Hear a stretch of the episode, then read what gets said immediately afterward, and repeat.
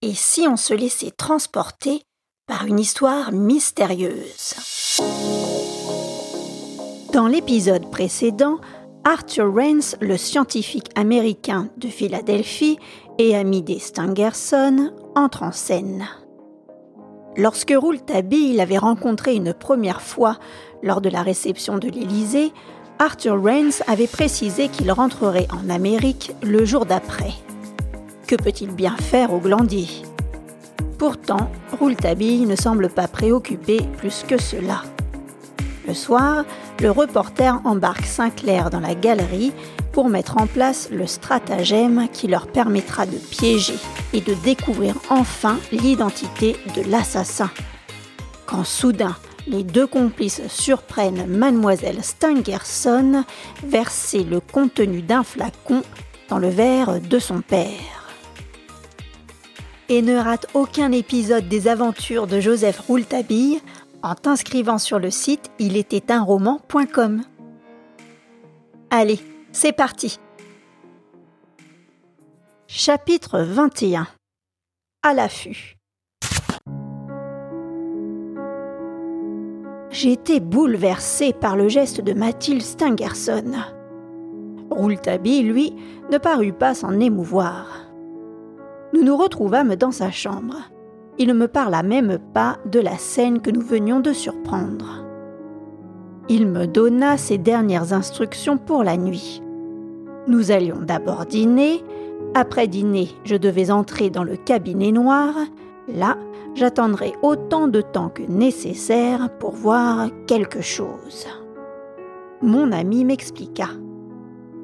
Si vous voyez quelque chose avant moi, il faudra me faire un signe. Vous saurez avant moi si l'homme arrive dans la galerie droite par un autre chemin que la galerie tournante. Pour m'avertir, vous n'aurez qu'à défaire le rideau de la fenêtre située à côté du cabinet noir. Le rideau, en tombant de lui-même, voilera la fenêtre et produira ainsi une ombre par terre que je remarquerai. Je saurai ce que cela veut dire. Et ensuite dis-je. Ensuite, vous me verrez apparaître au coin de la galerie tournante. Et que devrais-je faire? Vous marcherez aussitôt vers moi, derrière l'homme. Mais je serai déjà sur lui et j'aurai vu si son visage correspond à mon hypothèse tracée. Tracée par le bon bout de la raison. Terminai-je en esquissant un sourire. Pourquoi souriez-vous, Sinclair? C'est bien inutile.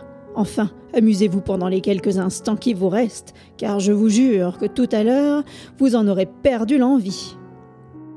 Et si l'homme s'échappe? Tant mieux, fit Rouletabille avec indifférence. Je ne tiens pas à l'attraper. Je le laisserai partir après avoir vu son visage. C'est tout ce dont j'ai besoin, voir son visage.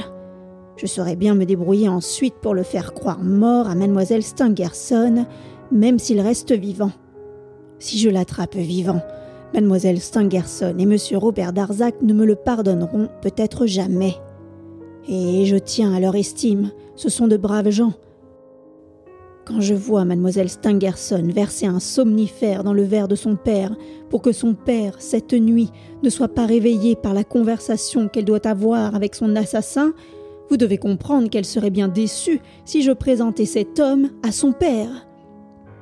Lors de la nuit de la galerie inexplicable, c'était peut-être pour elle un grand soulagement que l'homme ait disparu comme par miracle. Je l'ai compris cette nuit-là lorsque le visage de mademoiselle Stangerson s'est éclairé quand elle lui appris qu'il s'était échappé. Et j'ai compris que pour sauver cette femme malheureuse, il fallait rendre l'homme muet plutôt que l'attraper et le rendre muet par n'importe quel moyen. Mais enfin, tuer un homme, ce n'est pas une mince affaire. D'un autre côté, le rendre muet sans que mademoiselle Stangerson ne me fasse des confidences, c'est un travail qui consiste à deviner d'abord tout avec rien. Heureusement, mon ami, j'ai deviné, ou plutôt non, j'ai raisonné.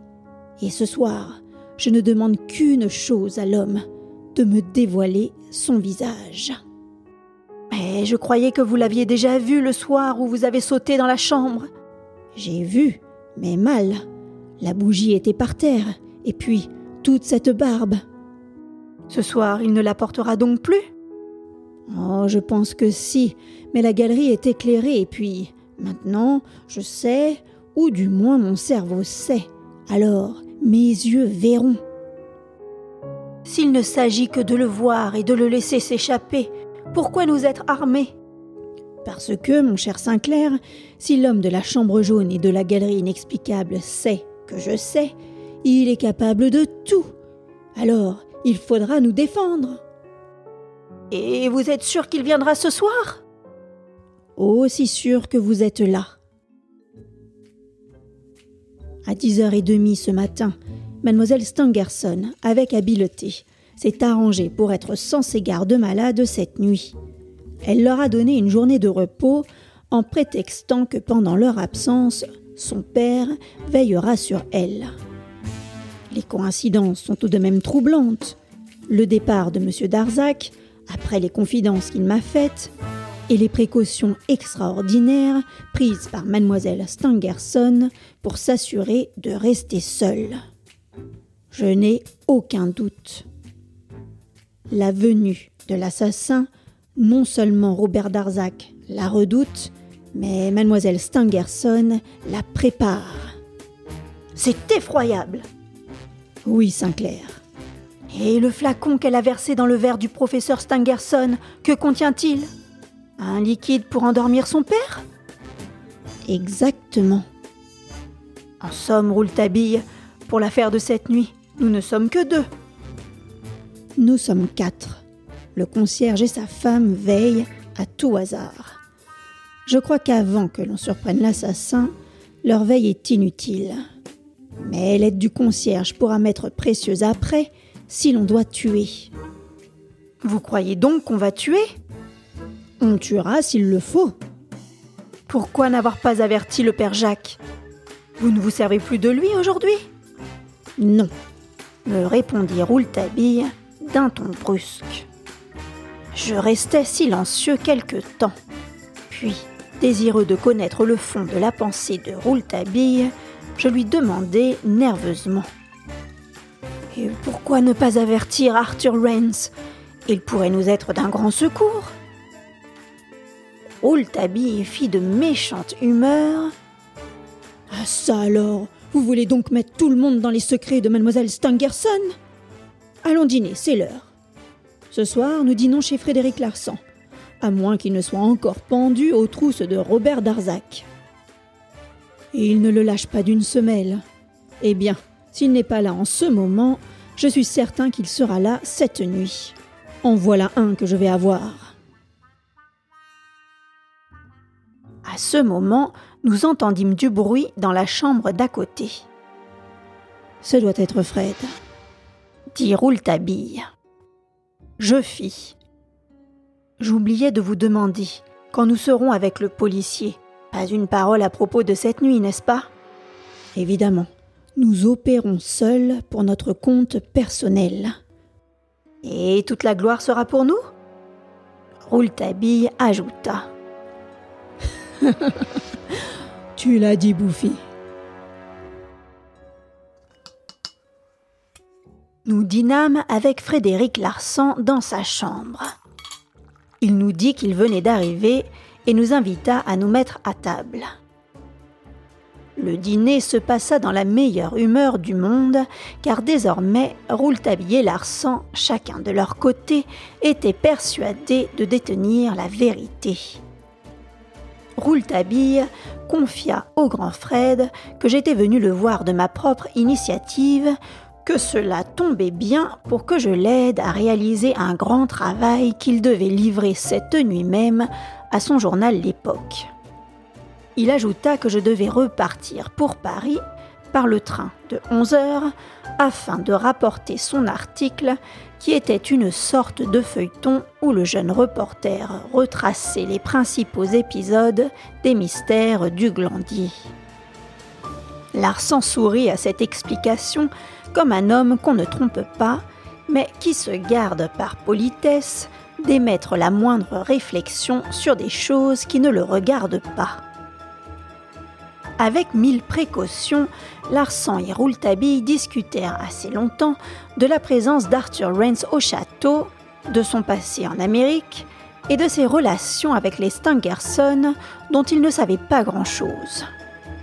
Puis, Larsan parut soudain souffrant et il dit avec effort Je crois, monsieur Rouletabille, que nous n'avons plus grand-chose à faire au glandier et que bientôt nous n'y dormirons plus.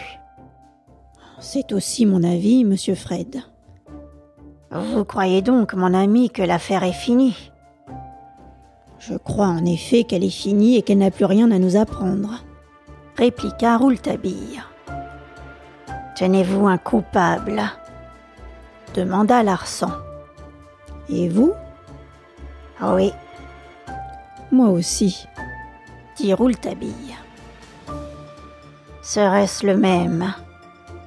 Si vous n'avez pas changé d'idée, je ne crois pas, dit le jeune reporter. Et il ajouta avec force Monsieur Darzac est un honnête homme. Vous en êtes sûr? Eh bien, moi, je suis sûr du contraire.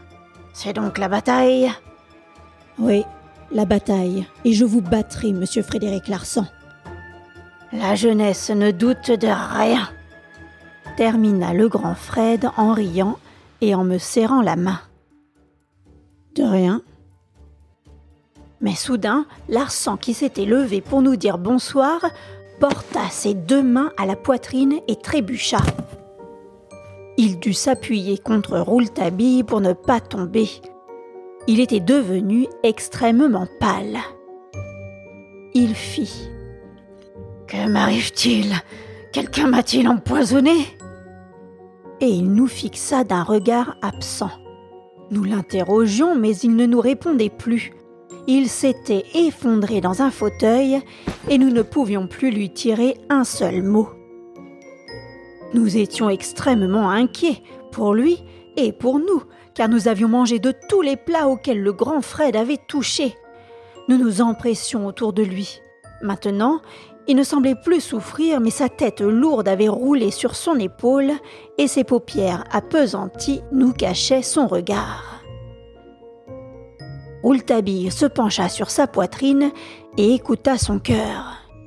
Quand il se releva, il me dit calmement Il dort. Et il m'entraîna dans sa chambre après avoir refermé la porte de celle de Frédéric Larsan. Je demandai le petit flacon de mademoiselle Stangerson. Il contient un narcotique, n'est-ce pas? Elle veut donc endormir tout le monde ce soir. Peut-être, me répondit Rouletabille en songeant à autre chose. Je m'exclamai. Mais nous, nous, qui me dit que nous n'avons pas avalé pareil narcotique? Vous sentez-vous indisposé, Sinclair? Non, vraiment pas. Avez-vous envie de dormir? Pas du tout. Eh bien, mon ami, fumez cet excellent cigare. Et il me passa un Havane de premier choix que M. Darzac lui avait offert. Quant à lui, il alluma son éternelle pipe. Nous restâmes ainsi dans cette chambre jusqu'à dix heures, sans que nous ne prononcions un seul mot. À dix heures, Rouletabille se déchaussa me fit un signe et je compris que je devais, comme lui, retirer mes chaussures. Quand nous fûmes en chaussettes, Rouletabille dit d'une voix très basse Revolver. Je sortis mon revolver de la poche de mon veston. Il fit encore Armé. Et j'armai. Alors il se dirigea vers la porte de sa chambre, l'ouvrit avec des précautions infinies. La porte ne fit aucun bruit. Nous fûmes dans la galerie tournante. Rouletabille me fit un nouveau signe. Je compris que je devais prendre mon poste dans le cabinet noir. Comme je m'éloignais déjà de lui, Rouletabille me rejoignit et m'embrassa. Je vis qu'avec les mêmes précautions, il retournait dans sa chambre. Étonné de ce baiser et un peu inquiet, j'arrivai dans la galerie droite. Je traversai le palier et continuai mon chemin jusqu'au cabinet noir. Avant d'entrer dedans, je vérifiais le rideau qui me servirait de signal à Rouletabille. Le bruit d'un pas m'arrêta devant la porte d'Arthur Rance. Il n'était donc pas encore couché. Mais comment était-il encore au château n'ayant pas dîné avec M. Stangerson et sa fille? Du moins, je ne l'avais pas vu à table, au moment où nous avions surpris le geste de mademoiselle Stangerson. Je me retirai dans mon cabinet noir. Je m'y trouvais parfaitement. Je voyais toute la galerie en enfilade, éclairée comme en plein jour. Évidemment, rien de ce qui allait s'y passer ne pouvait m'échapper. Mais qu'allait-il s'y passer au juste? Peut-être quelque chose de très grave? Je me remis à penser avec inquiétude au baiser de Rouletabille. On embrasse ainsi ses amis que dans les grandes occasions ou quand ils vont courir un danger. Je courais donc un danger. Mon poing se crispa sur la crosse de mon revolver et j'attendis. Je ne suis pas un héros, mais je ne suis pas un lâche. J'attendis une heure environ. Pendant cette heure, je ne remarquai rien d'anormal. Dehors, la pluie qui s'était mise à tomber violemment plus tôt dans la soirée avait cessé. Mon ami m'avait dit que rien ne se passerait probablement avant minuit ou une heure du matin.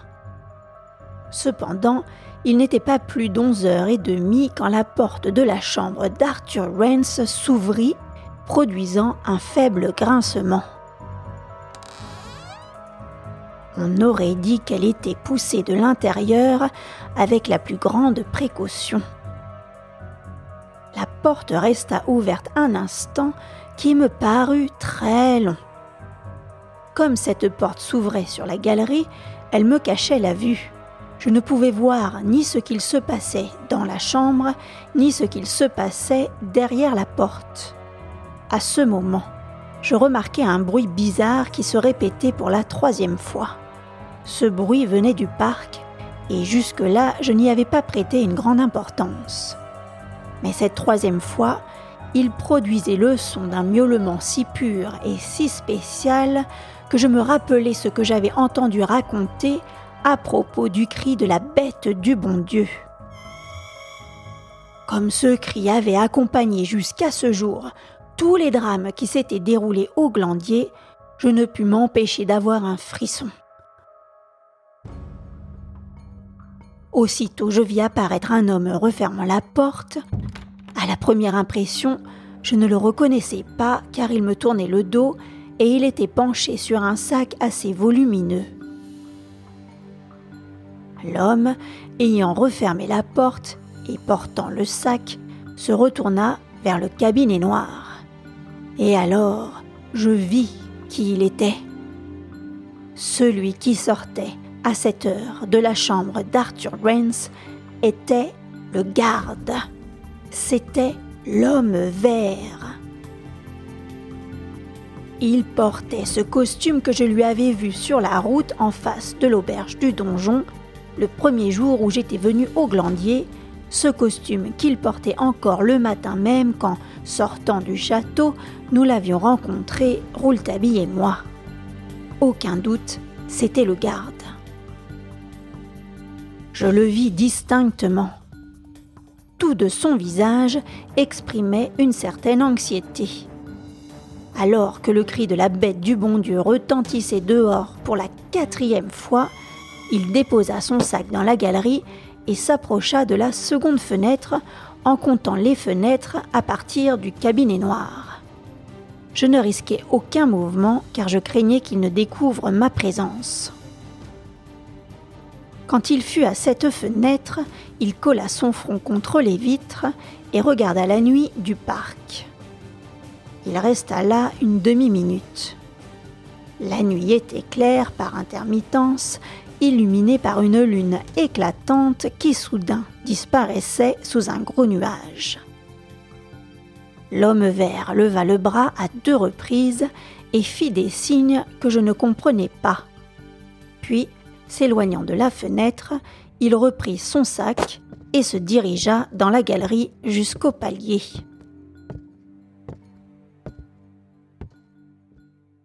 Rouletabille m'avait dit Quand vous verrez quelque chose, faites tomber le rideau.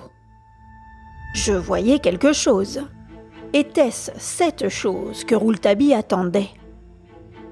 Ceci n'était pas mon affaire et je n'avais qu'à exécuter la consigne qui m'avait été donnée. Je laissai tomber le rideau. Mon cœur battait à se rompre. L'homme atteignit le palier, mais à ma grande stupéfaction, comme je m'attendais à le voir continuer son chemin dans la galerie aile droite, je l'aperçus qui descendait l'escalier conduisant au vestibule. Que faire? Stupidement, je regardais le lourd rideau qui était retombé sur la fenêtre.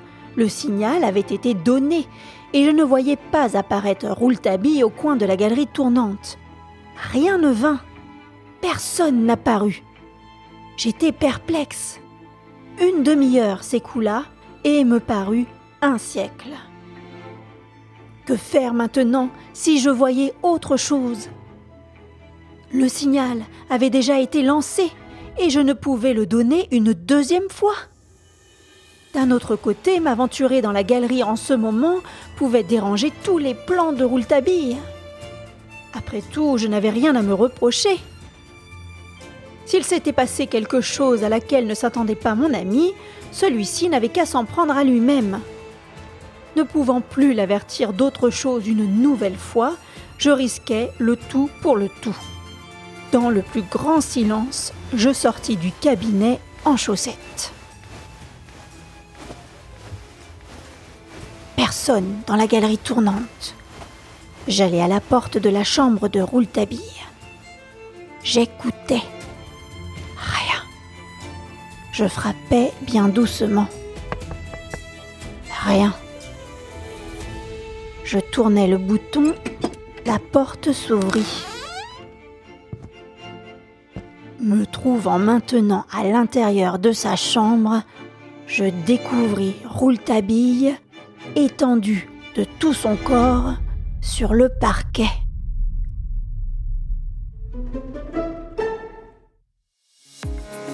Ainsi se conclut pour aujourd'hui les aventures de Rouletabille. Parviendra-t-il à percer le mystère de la chambre jaune? La suite au prochain épisode.